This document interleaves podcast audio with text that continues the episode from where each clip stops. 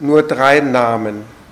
Zwei ihrer Träger hat Hannah Arendt sehr gut gekannt, einen dritten sehr intensiv studiert und schon sind wir mitten in den Problemen. Alle drei sagen uns für sich schon sehr viel über uns Deutsche. Erstens Martin Heidegger, der größte deutsche Philosoph des 20. Jahrhunderts, leider seit 1933 auch Nazi, hat das Denken wichtiger Teile der Intelligenz vor dem Weltkrieg durch sein Hauptwerk Sein und Zeit und dann in der Bundesrepublik nach einer kurzen Auszeit wegen der NSDAP-Mitgliedschaft erneut beeinflusst. Über seine, wenn auch nur kurze Zeit als Nazirektor hat er sich später ausgeschwiegen. Seine 2014 erschienenen schwarzen Hefte haben ihn erneut stark belastet. Hannah Arendt war Studentin bei ihm, kurzzeitig seine Geliebte. 1933 trennten sich ihre Wege und Positionen, doch bis zu ihrem Tode war sie, Zitat, in ununterbrochener, doch, nein, in unterbrochener, doch ungebrochener Liebe zu ihm. Zweitens, Karl Jaspers, der Hauptvertreter des deutschen Existenzialismus, ein Antinazi, doch nicht im Widerstand, nach dem Krieg die große moralische Autorität in Sachen deutscher Schuld, ein stets kritischer Begleiter der bundesdeutschen Entwicklung.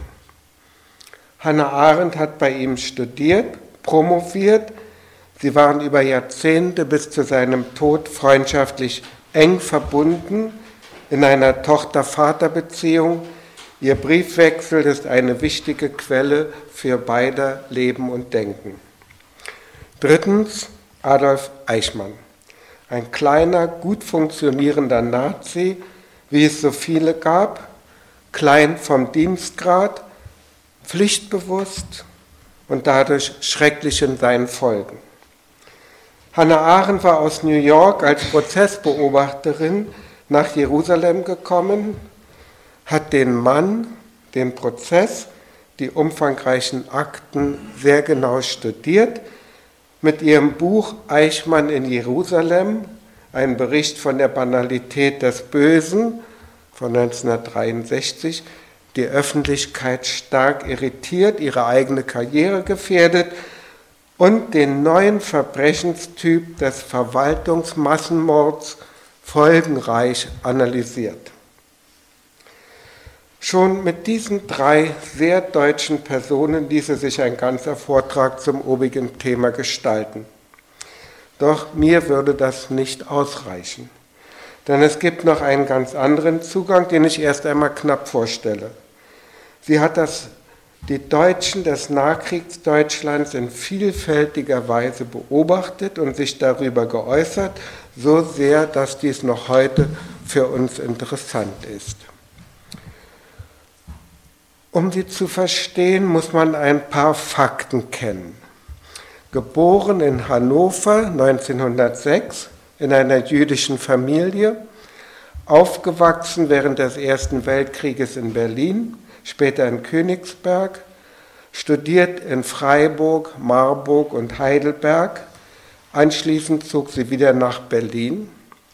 1933 geflohen. Zuerst nach Prag, weiter nach Genf, zu ihrem Mann nach Paris, dem jüdischen Philosophen Günther Anders, später eine Berühmtheit, wurde 1940 mit anderen Flüchtlingen interniert floh über die Grenze nach Spanien und gelangte im Mai 1941 nach New York. Immer staatenlos, bis sie 1951 die amerikanische Staatsbürgerschaft erhielt. Also 27 Jahre Deutsche, 18 Jahre staatenlos, 24 Jahre US-Bürgerin bis zu ihrem Tode 1975. Und immer Jüdin, 60 Jahre lang. Das war ihr wichtig. Aus einem Brief von Gershom Scholem, der sie mahnte, ihre Zugehörigkeit zum jüdischen Volk nicht zu vergessen, antwortete sie ihm, Zitat, Jude sein gehört für mich zu den unzweifelbaren Gegebenheiten meines Lebens und ich habe an solchen Faktizitäten niemals etwas ändern wollen. Als Günter Gauss in dem berühmten Interview 1964 Hannah Arendt deshalb fragte, was es für sie bedeutete, aus einer jüdischen Familie zu stammen, erwiderte sie, Zitat, ich habe von Haus aus nicht gewusst, dass ich Jüdin bin. Meine Mutter war gänzlich areligiös. Sie erfuhr es erst durch antisemitische Bemerkungen von Kindern auf der Straße. Und im selben Gespräch erklärte sie auch, dass sie sich niemals als Deutsche betrachtet habe. Als Karl Jaspers mit ihr schon vor dem Krieg über das Deutschsein länger korrespondierte, gab sie eine bündige Antwort. Für mich ist Deutschland die Muttersprache, die Philosophie und die Dichtung.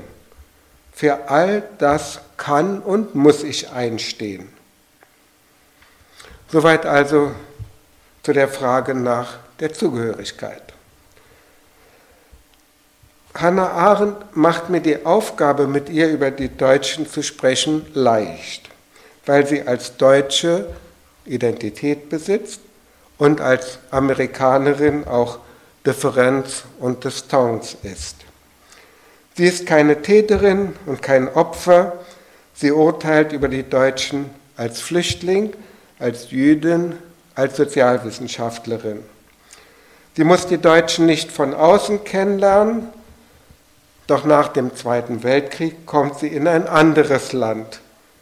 Sie muss diejenigen erst kennenlernen, die nach 1933, dem Jahr ihrer Flucht, geboren wurden, und diejenigen, die in Nazi-Deutschland geblieben sind, keinen Widerstand leisteten und nach 1945 sich meist den, sehr gekonnt den geänderten Verhältnissen anpassten.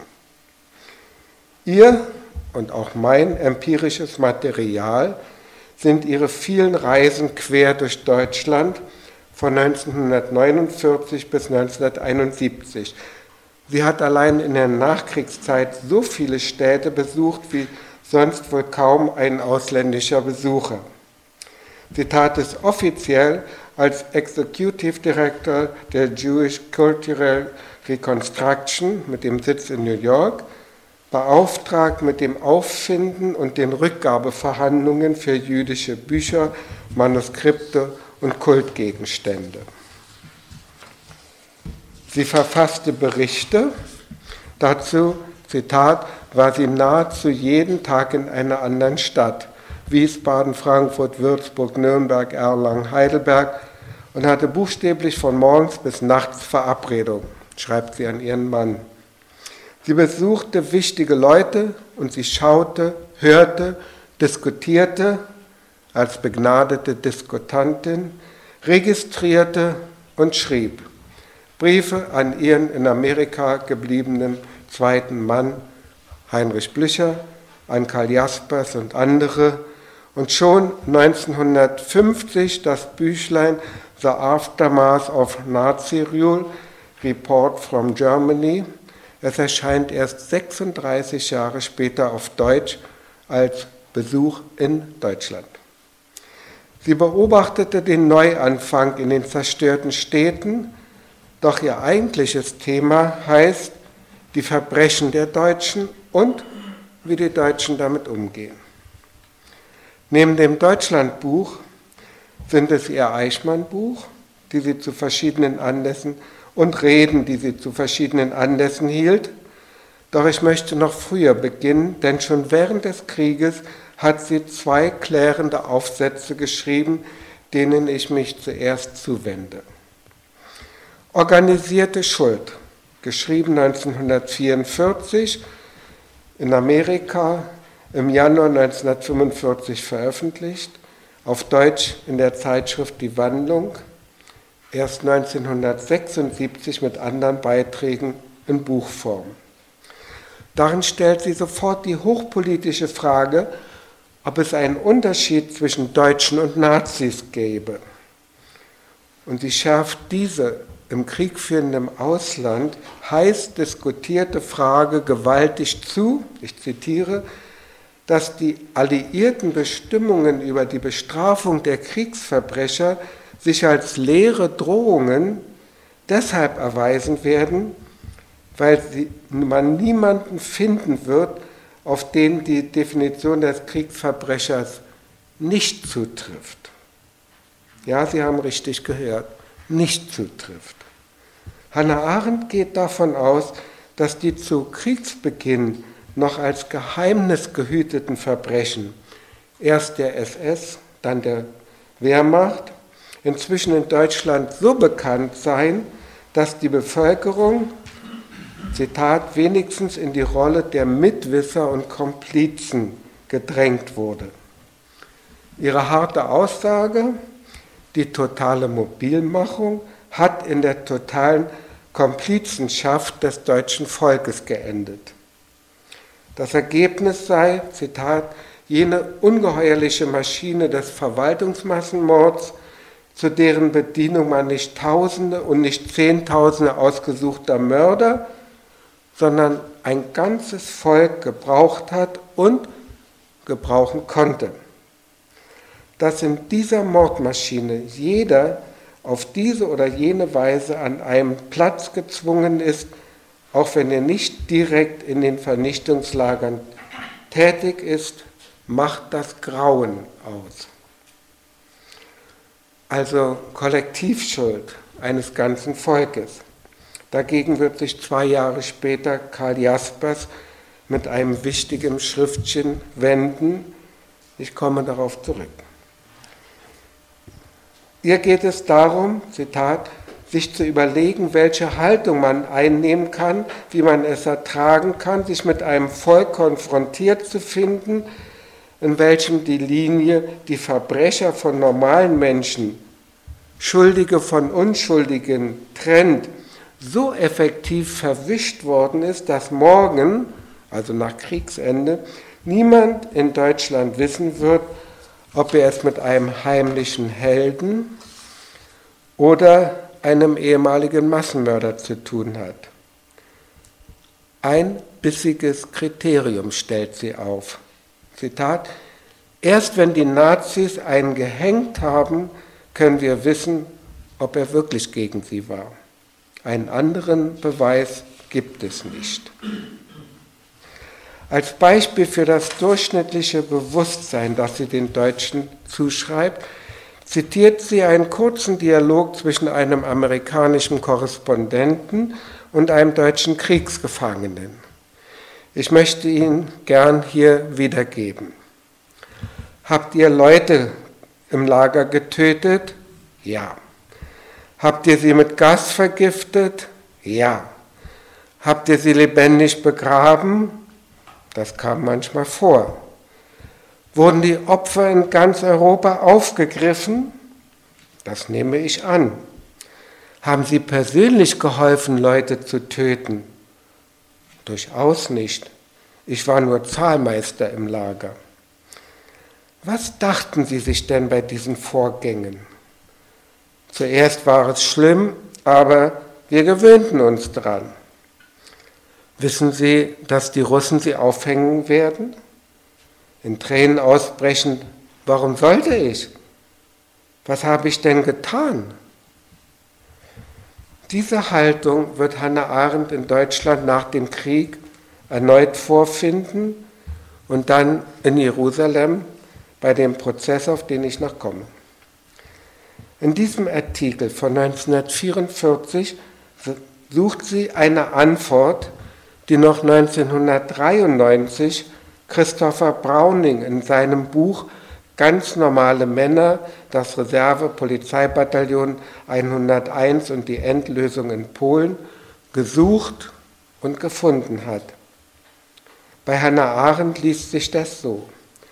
Es ist der gleiche Durchschnittsdeutsche, den die Nazis trotz wahnsinniger Propaganda durch Jahre hindurch nicht dazu haben bringen können, einen Juden auf eigene Faust totzuschlagen, der heute, also 1944, widerspruchslos die Vernichtungsmaschinen bedient. Erst in der Gestalt Adolf Eichmanns glaubt sie, die letzte Erklärung gefunden zu haben. Der zweite Artikel, das deutsche Problem ist kein deutsches Problem, von 1945, zuerst erschienen in La Oltra Alemannia 1945 und jetzt im Jahre 2000 in Buchform. Diesen Aufsatz könnte man vergessen, wenn er nicht, unglaublich, aber wahr, eine Antwort wäre auf ein amerikanisches Buch, das erst 50 Jahre später geschrieben wurde. Daniel Goldhagens heiß in der deutschen Öffentlichkeit diskutierte Anklage Hitlers willige Vollstrecker von 1996, mit dem der erfolgsbemühte Autor die Wurzeln des mörderischen Narzissmus tief in der deutschen Geschichte und im deutschen Charakter suchte und natürlich auch dort fand. Es ist völlig abwegig, schreibt Hannah Arendt 1945, den Narzissmus aus einer speziellen deutschen Charakteranlage oder aus der deutschen Tradition erklären zu wollen. Zum Narzissmus gehört kein Teil der westlichen Tradition sei er deutsch oder nicht, katholisch oder protestantisch, griechisch oder römisch. Aber, so sagt sie, es stimmt, dass die Situation in Deutschland sich mehr als irgendwo für den Bruch mit allen Traditionen eignet. Das hängt mit der späten Entwicklung der Deutschen als Nation, ihrer unglücklichen politischen Geschichte und dem Mangel jeglicher demokratischer Erfahrung zusammen. Dazu zählt sie die Niederlage im Ersten Weltkrieg, die Inflation, die hohe Arbeitslosigkeit am Ende der Weimarer Republik, nennt sie auch nicht den latenten deutschen Antisemitismus, der seit den 90er Jahren des 19. Jahrhunderts Karriere machte, so hat sie einige Ursachen genannt, an die die Nazis erfolgreich anknüpfen konnten. Aber dann kommt ein überraschender Satz, und sie spricht vom Nichts, aus dem der Narzissmus entsprang und erläutert dies als das Vakuum, Zitat, das dem fast gleichzeitigen Zusammenbruch der sozialen und politischen Strukturierung Europas folgte. Es gelingt ihr nicht ganz überzeugend, dieses mehrfach genannte Vakuum zu beschreiben, doch schien ihr dieser Begriff eine Erklärung zu sein. Ausschlaggebend ist für sie, dass die Klassenstruktur der europäischen Gesellschaft nicht länger funktionieren konnte, weil Millionen und Abermillionen Menschen in ihr kein Auskommen mehr fanden als sozialer Zusammenbruch und sich von den Staaten nicht mehr vertreten fühlten, der politische Zusammenbruch. Dieser Niedergang der europäischen Klassengesellschaft wurde von den Nazis, so Hannah Arendts Überlegung, mit der Lüge der Volksgemeinschaft beantwortet und, Zitat, die, die Deklassierten konnten mit dieser Antwort sympathisieren. Wie es viel später Götz Ali in Hitlers Volksstaat von 2006 empirisch belegen konnte. Das war nun keine erschöpfende Erklärung, doch die Tatsache war, der Faschismus war nicht nur eine deutsche, sondern eine europäische Erscheinung. Italien, Spanien, Portugal, dazu autoritäre Regime in Polen, Ungarn und das Schrecklichste in der Sowjetunion. So konnte Hannah Arendt ganz im Sinne ihrer Überschrift behaupten, dass das deutsche Problem kein deutsches Problem sei. Als Karl Jaspers 1945 die schnell berühmt werdende Zeitschrift Die Wandlung gründete, die erste Brücke zwischen dem Nachkriegsdeutschland und Westeuropa, da publizierte Hannah Arendt in ihr wichtige Essays. Doch als sie die Stelle einer Mitherausgeberin angeboten bekam, da lehnte sie in eigenartiger Befangenheit ab. In dieser Position kann doch keine Jüdin stehen Und an den Herausgeber Dolf Sternberger schrieb sie dazu, Zitat, ich habe einfach Angst vor Deutschland und ich habe nicht, was mich diese Angst vielleicht überwinden ließe, Heimweh. Ich wollte kommen, um euch wiederzusehen, wollte und will Jaspers sprechen. Die allermeisten Menschen, die ich von früher her kenne, möchte ich in meinem ganzen Leben nie wiedersehen. Das Buch Besuch in Deutschland 1950. Ein schwieriges Büchlein, eigentlich etwas verunglückt. Keine Reportage über Land und Leute, Krieg und Nachkrieg, sondern das Erstaunen, wie die Menschen mit dem Krieg und dem Wissen um die Verbrechen umgehen. Erste Feststellung, nirgendwo wird der Albtraum von Kriegszerstörung und Schrecken weniger verspürt und nirgendwo wird weniger darüber gesprochen als in Deutschland.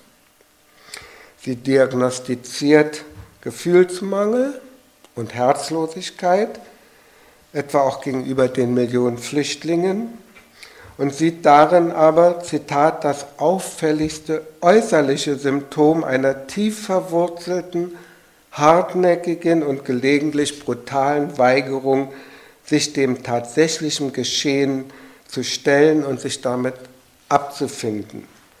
In der späteren Ausgabe heißt es an richtiger Stadt abzufinden und es zu begreifen. Sie sieht darin naheliegend eine Flucht vor der Verantwortung. Zweite Feststellung, Zitat, aber die Wirklichkeit der Nazi-Verbrechen, des Krieges und der Niederlage beherrscht, ob wahrgenommen oder verdrängt, offensichtlich noch das gesamte Leben in Deutschland. Und die Deutschen haben sich verschiedene Tricks einfallen lassen, um den schockierenden Auswirkungen aus dem Weg zu gehen. Dass es ihnen schlecht geht, weil es ein Rachefeldzug der Alliierten sei. Dann das Selbstmitleid. Dann der Fatalismus, der offensichtlich über die Niederlage hinweg helfen soll. Es wird auch weiterhin immer neue Kriege geben. Mit dem Hintergedanken sollen andere auch mal solche Zerstörungen erleben. Um die aktuelle Lage zu prüfen, klopft Hannah Arendt verschiedene Bereiche des damaligen Lebens ab, alle mit einem leicht negativen Akzent. Die Universitäten und der Drang junger Leute aus dem Mittelstand dahin, um dem proletarisierten Dasein zu entgehen und Akademiker zu werden. Doch Hannah Arendt sieht bald eine ganze Klasse frustrierter und hungernder, arbeitsloser Intellektueller herumlaufen und ihr unwissender Vorschlag lautet, eine Reihe von Universitäten zu schließen. Weitere Mängel, die sie feststellt, die Sprachlosigkeit der Schriftsteller und das Fehlen von Büchern über die NS-Zeit, stattdessen eine um sich greifende öffentliche Dummheit. Sie, hat, sie ist auch irritiert über den Arbeitsfleiß, die Betriebsamkeit und Geschäftigkeit der Deutschen. Sie sieht merkwürdigerweise darin die Hauptwaffe der Deutschen bei der Abwehr der Wirklichkeit, als ob sie damit die Ruinen, das vergangene Grauen, die Toten verdrängen wollen. Noch substanzieller, aber nicht richtiger ist ihre Kritik an der Politik der westlichen Alliierten in Teil 2 des Buches. Das will ich nur andeuten. Für Hannah Arendt besteht der traurigste Teil der traurigen Geschichte darin, dass die Westalliierten mit den drei Maßnahmen zur Lösung der moralischen, politischen und wirtschaftlichen Probleme Deutschlands gescheitert sind. Entnazifizierung, Wiederbelebung des freien Unternehmertums und Föderalismus sind sicherlich nicht die Ursachen der gegenwärtigen Verhältnisse in Deutschland, schreibt sie, doch sie haben dazu beigetragen, die moralische Verwirrung, das wirtschaftliche Chaos, die soziale Ungerechtigkeit und die politische Ohnmacht zu verschleiern und damit zu verlängern.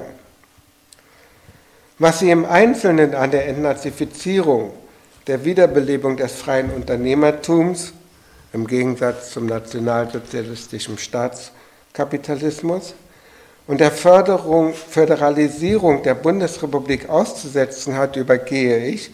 Doch die eklatanteste Fehleinschätzung lautet, dass die Amerikaner die Fabriken an die strammsten Anhänger des NS-Regimes übergeben hätten und die beginnende Einführung des amerikanischen Wirtschaftssystems, Zitat, nur bei einem erbärmlich niedrigen Lebensstandard der Massen enden kann. Also das Wirtschaftswunder nimmt sie nicht wahr.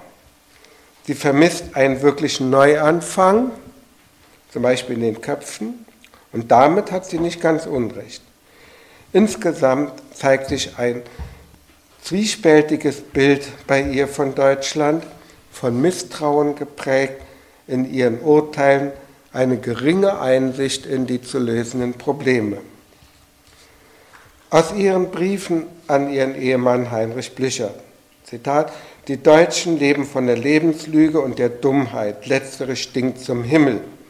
Wenn du hier eine Woche lang sämtliche Zeitungen von rechts bis links liest, dann bist du reif für die Rückkehr nach Amerika.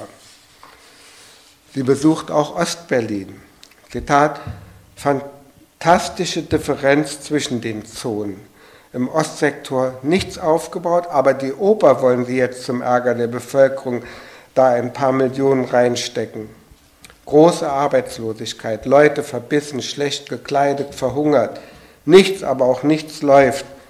Wie man das weiter durchhalten soll, schlechterdings unverständlich, schreibt sie 1950.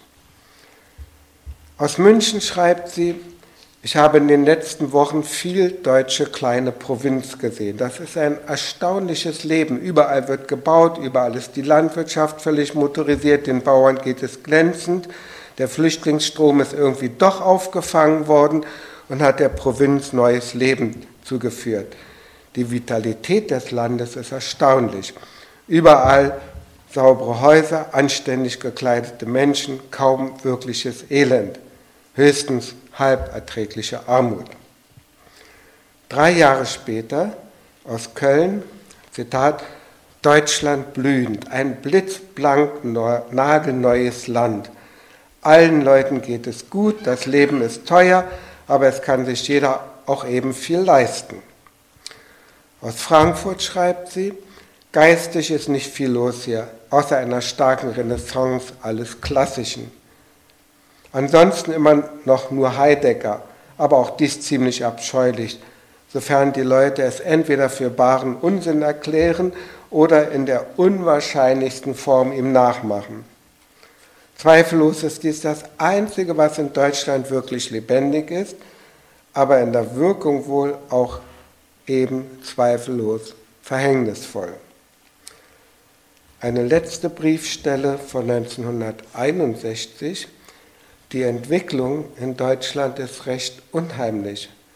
Bei allen Kommunalwahlen kommen alte Nazis wieder ans Ruder. Um über Hannah Arendt und die Deutschen zu sprechen, muss man unbedingt über Adolf Eichmann reden. Das Buch sehr genau lesen. Zum Thema gehörig geht es mir nicht um Eichmanns Taten, seine Psyche, seine individuelle Schuld oder den Prozess, sondern allein um ihre Bemerkungen, die sie nicht nur im Hinblick auf den Angeklagten, sondern erweitert mit Blick auf die deutsche Gesellschaft der NS-Zeit machte. Dabei geht es ihr um eine grundsätzliche Frage, Zitat, die in allen diesen Nachkriegsprozessen und natürlich auch im Eichmann-Prozess berührt wurde und um die sich zu streiten in der Tat lohnen würde.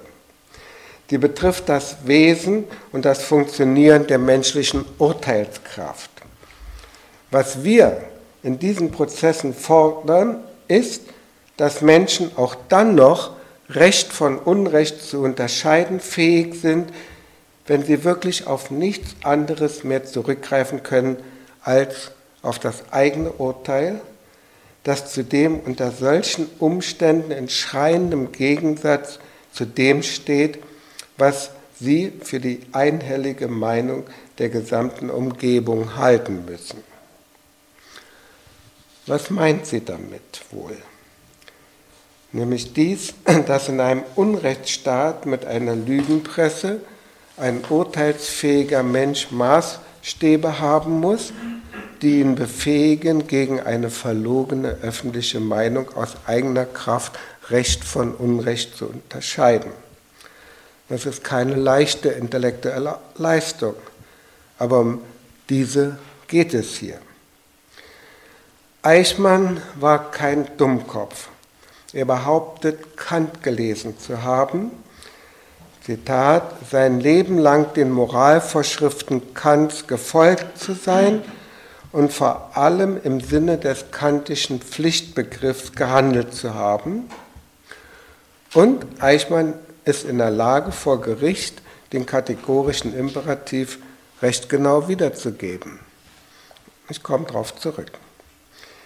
Er kann, auch wenn die Anklage ihm das nicht glaubt, mit gutem Gewissen sagen, dass er keinen einzigen Juden getötet hat.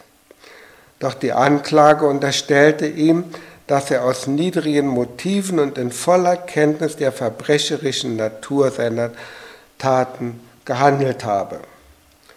Beides leugnet er auf das Entschiedenste. Und während ein Psychiater in ihm einen Mann mit einem gefährlichen und unersättlichen Mordtrieb sah, eine perverse, sadistische Persönlichkeit, hatte Hannah Arendt einen tieferen Blick. Ohne Eichmann im geringsten zu verteidigen, sagte sie, Zitat, ja, es war noch nicht einmal ein Fall von wahnsinnigem Judenhass, von fanatischem Antisemitismus oder von besonderer ideologischer Verhetzung. Persönlich hatte er nie das Geringste gegen die Juden gehabt. Sie muss auch feststellen, er ist nicht aus Überzeugung in die Partei eingetreten, auch ist nie ein überzeugtes Parteimitglied aus ihm geworden. Er kannte nicht einmal das Parteiprogramm. Nie hatte er meinen Kampf gelesen. Wie erklärt sie dann seine Verbrechen? Ich bin noch einmal durch das ganze Buch durchgegangen auf Spurensuche, was sie für Eichmanns Handlungen als Gründe anführt. Hier das Ergebnis. Jetzt Zitate. Eine ungewöhnliche Beflissenheit, alles zu tun, was seinem Fortkommen dienlich sein könnte. Doch dies war keineswegs kriminell. Zweitens, schiere Gedankenlosigkeit, die ihn dafür prädisponierte, zu einem der größten Verbrecher jener Zeit zu werden. Drittens große Anfälligkeit für Schlagworte und Phrasen. Viertens, er dachte stets in den engen Grenzen der jeweils gerade gültigen Gesetze und Verordnungen. Fünftens, absoluter Mangel an Vorstellungskraft. Bis jetzt, so meine ich, haben ihre angeführten negativen Merkmale noch keine Erklärungskraft für ein Verbrechen und sei es das Allerkleinste. Falsch auch, wenn sie ihm eine Unfähigkeit zu denken vorwirft. Er stimmt vielleicht seine absolute Unwissenheit über alles, was nicht unmittelbar technisch oder administrativ mit seiner Arbeit verknüpft war. Die beunruhigendste aller dieser Fragen für das Jerusalemer Gericht und für Hannah Arendt, gibt es in seinen Aussagen irgendetwas, das die Judenvernichtung seinem Gewissen widerstrebte? Damit ist eine moralische Frage aufgeworfen, die das Gericht nicht weiter interessieren durfte, wohl aber Hannah Arendt. Und hier beginnt der Übergang von der individuellen Person Eichmanns zu meinem Thema Hannah Arendt und die Deutschen. Zum Gewissen. Zitat, sein Gewissen konnte sich umso leichter beruhigen, als er ja sah, mit welcher Beflissenheit und welchem Eifer die gute Gesellschaft allenthalben genauso reagierte wie er. Auf die Frage, ob Eichmann überhaupt ein Gewissen hatte, antwortet sie, ja, Er hatte ein Gewissen. Sein Gewissen hat ungefähr vier Wochen lang funktioniert, wie man es normalerweise erwarten durfte. Danach kehrte er sich gleichsam um und funktionierte in der genau entgegengesetzten Weise. Ich weiß nicht, was sich Hannah Arendt bei diesem Satz gedacht hat. Wenn ein normales Gewissen in entgegengesetzter Weise funktionieren würde, dann ist es eben kein Gewissen mehr. Sie fragt, wie es überhaupt mit dem Gewissen in Deutschland zu jener Zeit stand, Zitat, als Eichmann frei von allen Gewissensbissen seine Verbrechen beging. Sie nennt Einzelbeispiele einer lautlosen Opposition, Karl Jaspers, den öffentlichen Protest der Geschwister Scholl, nur sehr bedingt die Verschwörer vom 20. Juli, um insgesamt festzustellen, Zitat, wie sehr man bereits im Bann der von den Nazis gepredigten neuen Werteskala stand und wie groß der Abgrund war, der auch dieses andere Deutschland von der übrigen Welt trennte. Das war für Hannah Arendt wohl der Hauptpunkt. Es war die Zeit, in der, Zitat, zwischen Eichmann und seiner Umwelt vollkommene Übereinstimmung herrschte, weil Millionen Deutsche gegen die Wirklichkeit und ihre Faktizität durch genau die gleichen Mittel abgeschirmt gewesen waren, von denen Eichmanns Mentalität bestimmt war. Durch die gleiche Verlogenheit und Dummheit und durch die gleichen Selbsttäuschungen.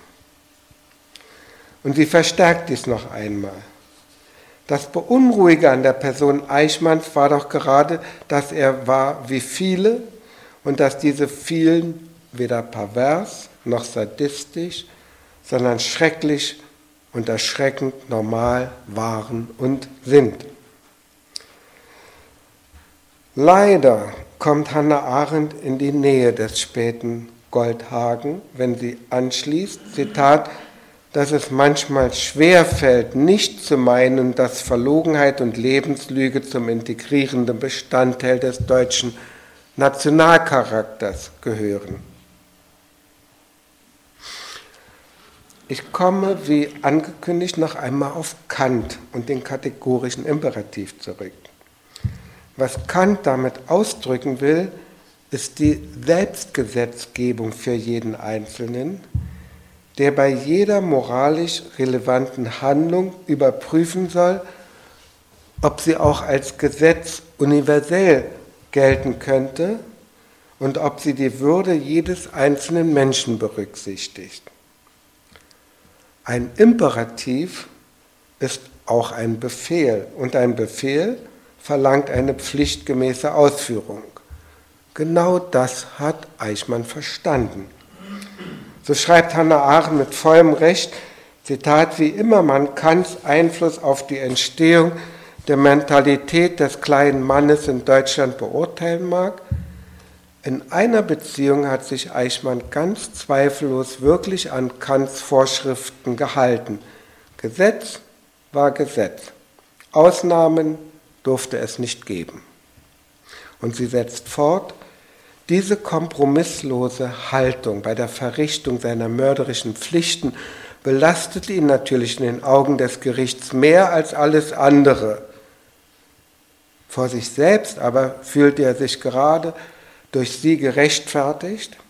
Und es ist kein Zweifel, dass das Bewusstsein, Ausnahmen nicht geduldet zu haben, in ihm, was immer an Gewissen bei ihm noch übrig geblieben sein mag, zum Schweigen brachte. So meint sie auch höchstwahrscheinlich den Untertitel des Buches, die viel strapazierte und viel gescholtene Banalität des Bösen. Auseinandergelegt heißt das, um in Nazi-Deutschland zu töten, musste man kein Monster sein. Es genügt, an die Hand genommen zu werden und einen Befehl zum Töten zu bekommen.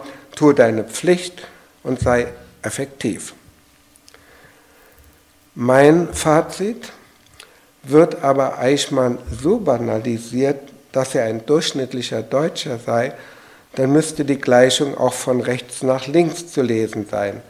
ein durchschnittlicher Deutscher wäre dann ein Eichmann. Hannah Arendt neigte zu dieser Auffassung. Sie schaut über Eichmann hinweg und kann sich eine giftige Bemerkung an jene Gebildeten nicht verkneifen, die heute noch, also 1964, öffentlich die Tatsache beklagen, dass Deutschland Einstein aus dem Land gejagt hat, ohne zu begreifen, ein wie viel größeres Verbrechen es war, Hänschen Kohn von nebenan zu töten, auch wenn er kein Genie war. Und noch giftiger ist der Schluss des achten Kapitels von den Pflichten eines gesetzentreues Bürgers überschrieben. Zitat, viele Deutsche und viele Nazis, wahrscheinlich die meisten, haben wohl die Versuchung gekannt, nicht zu morden, nicht zu rauben, ihren Nachbarn nicht in den Untergang ziehen zu lassen und nicht, indem sie Vorteile davon hatten, zu Komplizen all dieser Verbrechen zu werden. Aber sie hatten, weiß Gott, gelernt, mit ihren menschlichen Neigungen fertig zu werden und der Versuchung zu widerstehen. So viel zu diesem problemreichen und problematischen Buch. In einem von Joachim Fest, dem Biografen von Hitler und Speer, sorgsam vorbereiteten Gespräch mit Hannah Arendt, das am 9. November, jenem nachdenklich machenden Datum, 1964 im Rundfunk gesendet wurde, ging es auch um Eichmann. Sie insistiert, Zitat, es ist ein neuer Verbrechertyp. Wir stellen uns doch unter einem Verbrecher jemanden mit verbrecherischen Motiven vor. Und wenn wir uns Eichmann begucken, dann hat er verbrecherische Motive eigentlich überhaupt nicht. Nämlich das, was man gewöhnlich unter verbrecherischen Motiven versteht. Er wollte mitmachen. Er wollte wir sagen. Und dies mitmachen und dies wir sagen wollen, ja, das war genug, um die allergrößten Verbrechen möglich zu machen. Ich glaube, dass das keine gute Erklärung ist. Meine Deutung Eichmanns, die ich an anderer Stelle länger begründet habe, sieht in diesem korrekten Befehlsempfänger im Rahmen der nationalsozialistischen Gesetze einen Normopathen, dessen Ehrgeiz darin besteht, unabhängig von eigenen Präferenzen und Wünschen eine verinnerlichte Norm zur eigenen Zufriedenheit zu erfüllen. Gelingt ihm dies, so reagiert sein normal, normativ gesteuertes Gewissen positiv. Und die Väter seiner Norm hießen Kant und leider auch Himmler und Hitler. Ganz anders reagiert Hannah Arendt auf die Angeklagten im 20 Monate dauernden Frankfurter Auschwitz-Prozess von 1963 bis 1965. Sie war keine Prozessbeobachterin, sondern informierte sich an den ausgezeichneten Gerichtsreportagen und Prozessberichten von Bernd Naumann, die zuerst in der FAZ und dann später als Taschenbuch erschienen. Angeklagt waren 24 Auschwitz-Mörder mittlerer Dienstgrade, die unbehelligt fast 20 Jahre in der Bundesrepublik lebten. Sie waren nicht verantwortlich für die Hauptverbrechen, das wussten sie, und sie stritten alles ab. Mehr als 350 Zeugen sagten gegen sie aus, Verurteilt wurden 17 Schuldige zu Freiheitsstrafen zwischen drei ein Vierteljahren und lebenslänglich. Hannah Arendt beschreibt in großen Linien, was ihr an diesem Prozess wichtig erschien. Und das war die persönliche Verantwortung der Täter, die alle sich auf ihre Befehle von oben beriefen. Hannah Arendt verweist dagegen überzeugend gedeckt durch Zeugenaussagen, auf die unbefohlenen Misshandlungen und Tötungen. Das ist der Unterschied zu Eichmann. Und hier kommt sie zu einer neuen Deutung dieser Verbrechen, denen ich zustimmen möchte. Zuerst sagt sie, dass es für jeden SS-Mann möglich gewesen wäre, sich zur Front versetzen zu lassen, um dem Mordhandwerk im Lager zu entgehen. Wer blieb, der wollte bleiben. Und so erzeugte sich eine Art Selbstauswahl der schlimmsten Elemente der Bevölkerung. Und so wurden die, Zitat, unverhohlen sadistischen Akte von vollkommen normalen Menschen begangen. Doch, und das ist jetzt das Neue bei Hannah Arendt, Zitat, trotz der nachweisbaren Normalität der Angeklagten war in Auschwitz Sadismus die treibende menschliche Kraft. Und Sadismus ist im Wesentlichen sexuell bestimmt. Diese Deutung Hannah Arendts muss sehr ernst genommen werden, auch mit Blick auf andere Kriegsverbrechen wie in Serbien oder im Irak. Überraschend vielleicht, dass sie als Jüdin im Schreiben über den Eichmann und über den Auschwitz-Prozess den Antisemitismus der Täter fast unberücksichtigt lässt. Nächster Punkt. Hannah Arendt war mit den beiden bedeutendsten Philosophen ihrer Lebenszeit befreundet. Sie haben ihr Denken geformt und sie hat es in öffentlichen Reden und privaten Briefen stets bekannt. Doch sie schätzte sie sehr unterschiedlich. An Jaspers hat sie nie Kritik geübt, an Heidegger oft. Jaspers ist ihr menschlich, moralisches und vermutlich auch politisches Vorbild. Philosophieren gelernt hat sie bei Heidegger. Doch seine Haltung vor und nach dem Krieg schätzte sie wenig. Sie wirft ihm Charakterlosigkeit vor und meint dies in dem Sinn, Zitat, dass er buchstäblich keinen hat, bestimmt auch keinen besonders schlechten. Er habe wohl geglaubt, dass er sich in seiner Schwarzwälder Hütte von der Welt billigst loskaufen könne, aus allem Unangenehmen rausschwindeln und nur Philosophie machen. Und dann ist ihm natürlich prompt diese ganze verzwickt kindische Unehrlichkeit doch in das Philosophieren hineingeschlagen. Und ihr Mann schreibt sie, als sie Heideggers Briefe an Jaspers zu lesen bekommt, Zitat, das gleiche Gemisch von Echtheit und Verlogenheit oder besser Feigheit, wobei beides gleich ursprünglich ist. Oder kurz darauf wieder an ihren Mann über Heidegger und er, der doch notorisch immer und überall lügt, wo er nur kann. Und ein paar Zeilen weiter, dabei ist er berühmter als je. Doch sie schätzt sein philosophisches Denken über alle Maßen. Sie gratuliert öffentlich Martin Heidegger zum 80. Geburtstag im September 1969. Eine Laudatio auf ein Denken, nicht auf Heidegger. Doch eigentlich ein zauberhafter Liebesbrief auf oder für oder an oder über einen Denker, eben auf den Denker. Karl Jaspers war in den 50er und 60er Jahren in Deutschland eine ungeheure moralische Autorität. Sie endete vermutlich erst durch die Adorno-Rezeption der 68er Generation und natürlich auch durch seinen Tod 1969.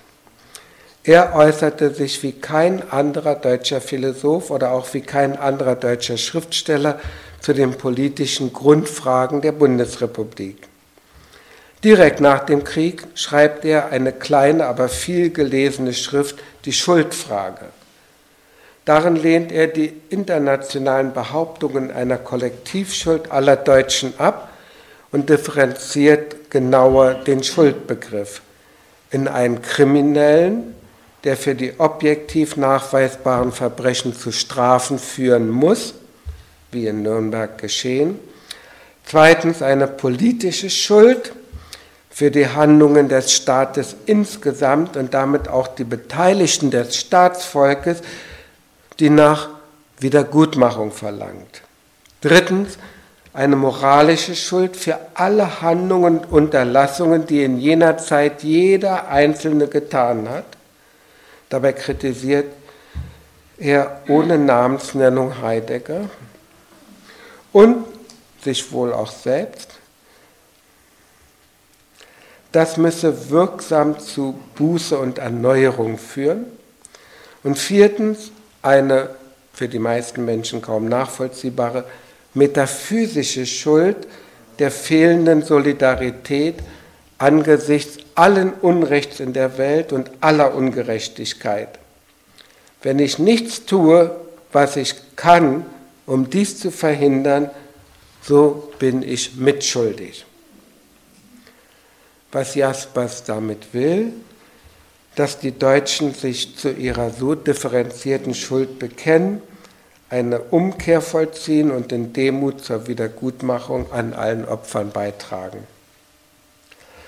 Für seine politisch bedeutsamste Schrift Die Atombombe und die Zukunft des Menschen von 1958 wird Jaspers mit dem Friedenspreis des deutschen Buchhandels ausgezeichnet. In diesem Werk geht es um die Existenz nicht des Individuums wie in der Existenzphilosophie, sondern der Menschheit angesichts der Konflikte zwischen den Supermächten, den technischen Bedrohungen, von denen die Atombombe in den 50er Jahren die gefährlichste war. Gleich gefährlich ist für ihn der Totalitarismus, ein anderes Wort für das sowjetische System. Es ist ein eindringliches Buch über Politik, eine erneute Weltkriegsgefahr, die Weltlage insgesamt, die Entwicklung der Technik und über die immer notwendiger werdende Vernunft für Staatsmänner, Physiker und Techniker. Darin auch der schlichte Satz, ich will wissen, wofür ich leben und wirken möchte. Ich will wissen, was ist, um zu tun, was ich kann, aber auch um bereit zu werden für das, was kommen mag. Ihm geht es um die Idee einer gewaltlosen Politik, Deshalb kritisiert er den Nationalsozialismus, den Nationalismus, die Beschränkung der Menschenrechte, die immanente, verschleierte Machtpolitik der UNO. Jaspers ist mit diesem Buch einer der ersten Friedensforscher der Bundesrepublik. Insgesamt ist seine politische Haltung primär antikommunistisch und proamerikanisch, weiterhin antichinesisch pro-israelisch, außenpolitisch auch antifranzösisch. Wichtig mit dem Blick auf Deutschland, er ist gegen jeden Nationalismus und für die Einigung Europas. Eine komplizierte, doch durchdachte Konzeption, in der es um Staaten und um einzelne Menschen geht. Hannah Arendt hält in Frankfurt bei der Verleihung die Laudatio also eine Rede, wie der Name sagt, die den Autor zu loben hat. Zwei Charakteristiken hebt sie dabei hervor. Für die Zeit des Nationalsozialismus mit dem Satz, dass ein Mensch unantastbar, unversuchbar, unbeirrbar sein kann, hat etwas Hinreißendes.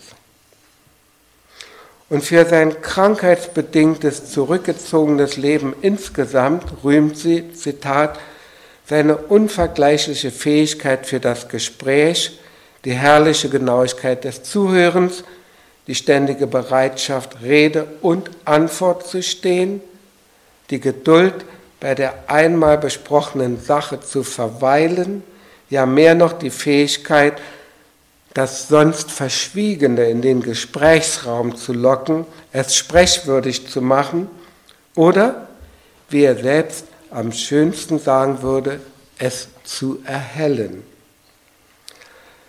Sein zweites bedeutendes politisches Buch, Wohin treibt die Bundesrepublik von 1966, greift in einer für einen Philosophen ungewohnten Schärfe die Politik der Adenauer Regierung und die inneren Verhältnisse der Bundesrepublik an, um, Zitat, eine grundsätzlich andere Innen- und Außenpolitik zu entwerfen. Er sieht in den Notstandsgesetzen, in der verqueren Debatte um die Verjährung der Nazi-Verbrechen, in den Gebietsforderungen an Polen, in der faktischen Übernahme der Staatsgewalt durch eine Parteienoligarchie einen Weg beschritten, Zitat, an deren Ende es weder eine Demokratie noch einen freien Bürger geben würde. Das Fortwirken der alten Nationalsozialisten sei das Grundgebrechen der inneren Verfassung der Bundesrepublik. Er kritisiert dabei auch die militärische Traditionspflege der Bundeswehr, diese als knappe Auswahl seiner Analysen, Bedenken und Befürchtungen. Er macht auch den Vorschlag, Ostdeutschland wirtschaftlich zu helfen, ohne direkt in die inneren Verhältnisse der DDR DDR damals ohne Anführungszeichen, einzugreifen, wie er auch die Idee einer wirtschaftlichen und politischen Integration Europas vertritt. Also ein rundum mutiges und vorwärtsweisendes Buch. Hannah Arendt hat das ihre dazu getan, indem sie das Vorwort der amerikanischen Ausgabe verfasste. Sie war in den USA bekannter als er. Mit diesen drei politisch-moralischen Büchern zählt für mich Jaspers zu den Autoren, die dreimal ganz direkt und wirkungsvoll die deutsche Öffentlichkeit aufgerüttelt haben. Und neben ihm stand unterstützend, anregend und ihn verehrend Hannah Arendt. Als Jaspers 1969 stirbt, rühmt sie ihn auf der Gedenkfeier in der Universität Basel, Zitat, so wie er spricht niemand mehr und hat niemand gesprochen und wird wohl so bald niemand mehr sprechen. Jaspers hat auf einmalige Weise die Verbindung von Freiheit, Vernunft und Kommunikation gewissermaßen an sich selbst exemplifiziert, in seinem Leben exemplarisch dargestellt sodass wir fortan diese drei, Freiheit, Vernunft und Kommunikation, als eine Dreiheit denken müssen. Für nahezu ein Vierteljahrhundert war er das Gewissen Deutschlands. Zur selben Zeit, als Jaspers die Schuldfrage veröffentlichte, 1946, erschien von Heidegger eine nicht minder oft gelesene Schrift, der Brief über den Humanismus, Humanismus im Titel in Anführungszeichen. Kein Wort über Krieg, Nationalsozialismus, Holocaust. Eine kritische Analyse der Zeit wie bei Jaspers könnte er nie schreiben. Stattdessen heißt es bei ihm mit großem Nachdruck, Zitat, vor allem anderen bleibt endlich einmal zu fragen, ob überhaupt das Wesen des Menschen in der Dimension der Animalität liegt. Sind wir überhaupt auf dem rechten Weg zum Wesen des Menschen, wenn wir den Menschen und solange wir den Menschen als ein Lebewesen unter anderen gegen Pflanze, Tier und Gott abgrenzen? Nach Heidegger wohnt der Mensch im Haus des Seins, indem er der Wahrheit des Seins sie hütend gehört. Der Mensch als Hüter des Seins dieses Denken der Humanitas ist, Zitat, sofern es ist das Andenken an das Sein und nichts außerdem. Es denkt das Sein. Solches Denken hat kein Ergebnis, es hat keine Wirkung, es genügt seinem Wesen, in dem es ist. Vielleicht meint Hannah Arendt dies, als sie in ihrer Rede zu seinem 80. Geburtstag ehrfurchtsvoll und hintersinnig formuliert, Zitat, in seiner wesentlichen Weltabgeschiedenheit hat es das Denken immer nur mit Abwesenheit zu tun, mit Sachen oder Dingen, die der unmittelbaren Wahrnehmung entzogen sind. Und sie zitiert ihn selbst dazu, dass sein Fragen nicht im Umkreis der dringlichen Besorgung und Befriedigung herrschender Bedürfnisse liege. 1966 kommt es zu dem bekannten Spiegelgespräch mit Rudolf Augstein, das nach Heideggers Bestimmung erst nach seinem Tode erscheinen durfte. Dann im Spiegel vom Mai 76. In ihm werden viele kritische Fragen zu seiner Tätigkeit und seinem Dasein im Nationalsozialismus gestellt. Ausnahmslos zu jeder findet er eine ihn entlastende Antwort, deutet er seine Distanz zum Nationalsozialismus an, fand sich überwacht und ausgegrenzt. Er lehnt es ab, dass ein Philosoph sich in den Fragen der Gegenwart engagieren sollte, sodass Augstein mit der höflichen Rüge kontert, Zitat, offenbar tragen Sie in Ihrer Person einen Gegensatz aus, sodass viele Beiprodukte Ihrer Tätigkeit eigentlich nur dadurch zu erklären sind, dass Sie sich mit verschiedenen Teilen Ihres Wesens, die nicht den philosophischen Kern betreffen, an vielen Dingen festklammern, von denen Sie als Philosoph wissen, dass sie keinen Bestand haben. Eleganter konnte man Heideggers Affinität zum Nationalsozialismus nicht formulieren. Aber auch das muss gesagt werden. Heidegger äußerte sich zur modernen Technik in einer denkenden Weise, die in den Jahrzehnten der Fortschrittsgläubigkeit unverstanden blieb. In zugegeben schwer verständlicher Weise war er einer der ersten, der ein neues Naturverständnis verbunden mit Nachhaltigkeit in die expandierende kapitalistische Wirtschaftswelt setzte. Eine der vorletzten Aktualitäten erfuhr Heidegger, als 2014 beginnend in der Gesamtausgabe seiner Werke, die Bände 94 bis 96, seine Aufzeichnung aus den Jahren 1932 bis in die Nachkriegszeit erschienen, besser bekannt als die schwarzen Hefte. Es sind seine bis dahin zurückgehaltenen Denktagebücher, auf die sich Journalisten und Professoren stürzten, um aus ihnen holzschnittartig seinen Antisemitismus und seinen Narzissmus herauszulesen. Beide Anfeindungen lassen sich in den 1400 Seiten der drei Bände kaum aufrechterhalten. Jetzt erreicht uns gerade die nächste Welle. In einem Band Heidegger und der Antisemitismus von 2015 wird er nicht nur erneut als Nazi und Antisemit apostrophiert, sondern es werden dazu ausgewählte Briefe aus dem Briefwechsel mit seinem Bruder herangezogen.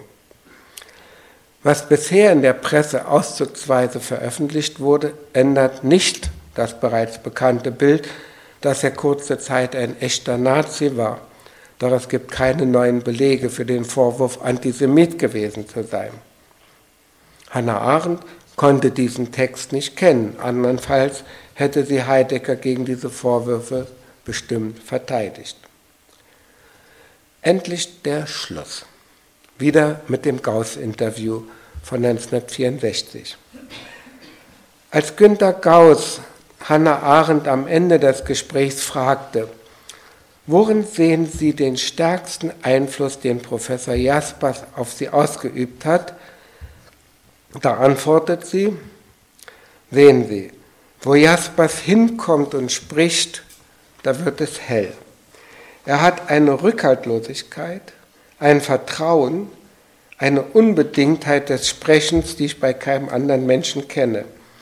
Ich will ihn um Gottes Willen nicht für mich verantwortlich machen, aber wenn es irgendeinem Menschen gelungen ist, mich zur Vernunft zu bringen, dann ist es ihm gelungen. Das ist eigentlich mein stärkstes Nachkriegserlebnis gewesen, dass es ein solches Gespräch gibt, dass man so sprechen kann. Kurzer Abspann. Warum habe ich sofort dieses Thema gewählt? Weil ich es nötig fand und finde, die deutschen Probleme und Befindlichkeiten nicht nur aus aktueller Sicht, sondern auch aus einer größeren zeitlichen Distanz und von einer sehr scharfsichtigen Beobachterin vorgestellt und zerlegt zu bekommen, weil Abstand auch neue Einsichten bringt. Ihr Urteil über die Deutschen der Nazi, der Kriegs- und der Nachkriegszeit ist ziemlich hart. Sie sah nur wenige zukunftsfähige Menschen, wobei ihr Horizont natürlich auch eingeschränkt war. Heute leben wir in einem der reichsten Länder der Erde. Eigentlich sind wir sehr friedlich, doch nicht alle können das bestätigen. Antisemitismus, Anti-Islamismus, Fremdenfeindlichkeit und Brandstiftung, die Pegida-Aufmärsche der jüngsten Vergangenheit, der auf der Angstwelle reitende Aufstieg der AfD lassen viele Fragen erstmal offen, welche Kräfte in unserem Land die Entwicklung bestimmen können. Hannah Arendt sagt uns sehr deutlich, so seid ihr durch die Nazizeit geworden. Wir sollten uns anstrengen, das zu widerlegen.